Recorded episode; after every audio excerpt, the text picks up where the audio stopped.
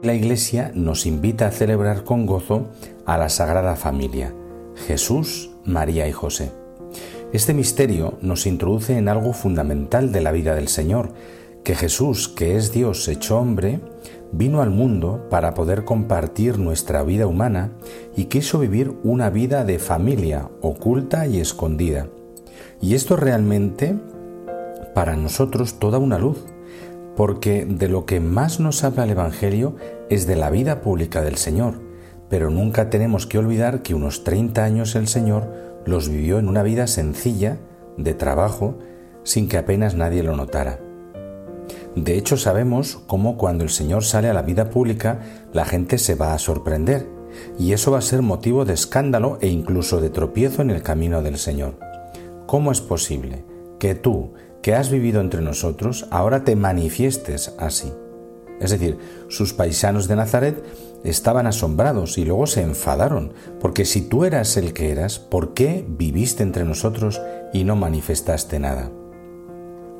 El Señor nos enseña no solo cuando predica, no solo cuando hace actos especialmente importantes o llamativos como son los milagros, sino que el Señor nos enseña también con su vida oculta y silenciosa.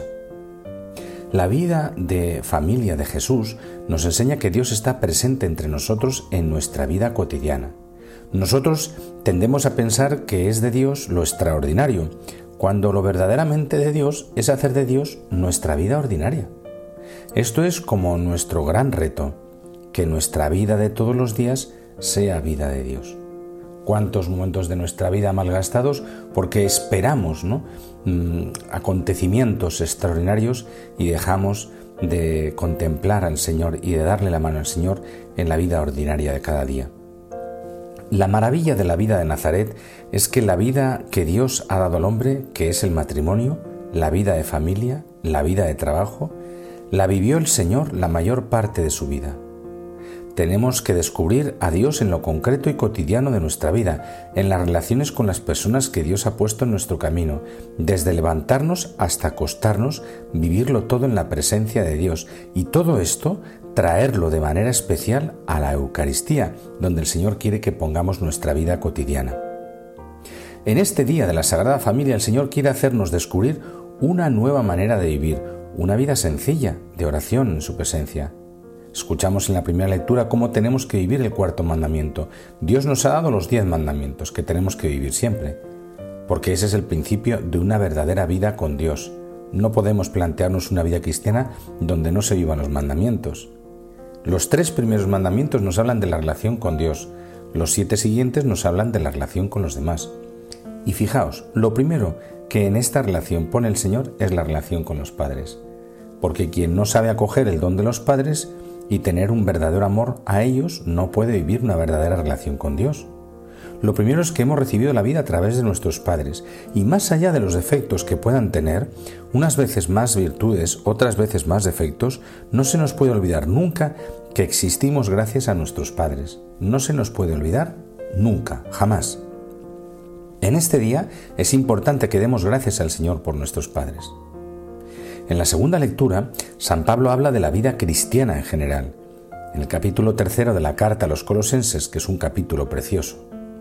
Y empieza hablando cómo los cristianos tenemos que ir buscando los bienes de arriba. Lo primero que hace San Pablo es, hemos recibido la vida de Dios. Esa vida de Dios nos hace unidos a Cristo glorioso y resucitado, pero cómo esa vida que nos hace buscar los bienes del cielo se traduce en una vida en la tierra viviendo según el Espíritu Santo, según el amor que Dios nos da. Nos ha dicho que tenemos que tener entrañas de misericordia, que tenemos que querernos de corazón unos a los otros, que tenemos que escuchar la palabra de Dios, que tenemos que orar. Todo esto nos habla en el fondo de una serie de actitudes y de comportamientos que tenemos que aprender a tener en familia. Acogemos esa palabra del Señor que nos llama a vivir la vida cristiana en concreto dentro de la familia y en situaciones familiares. Y por último, escuchamos en el Evangelio la peregrinación que tuvo que hacer la Sagrada Familia, salir de Belén, ir a Egipto, hasta que regresan a Nazaret, de cómo en la vida de familia Dios está presente y nos conduce, en todas las familias se vive ese deseo de criar a los hijos, de cuidarlos y atender a todo lo necesario para que la familia pueda salir adelante. Hay que tener todo eso presente. Claro, los padres lo saben muy bien. Pues la palabra de Dios nos enseña que todo eso hay que vivirlo sabiendo que Dios está ahí y nos cuida y abiertos a que el Señor sea el que nos conduzca según sus planes. En esta mañana, Señor, queremos darte las gracias por la luz que nos da la Sagrada Familia. Tú quisiste vivir con María y José y darnos ejemplo.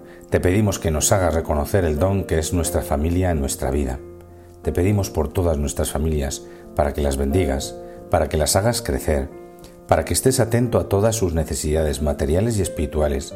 Y queremos pedir especialmente también para que hoy en día, que está tan en crisis la familia, donde se intenta que la familia no prospere, Queremos pedirte para que la familia sea reconocida, sea de nuevo valorada y para que pueda brillar la luz que tú quieres dar a través de ella. Feliz día para todos. Amén.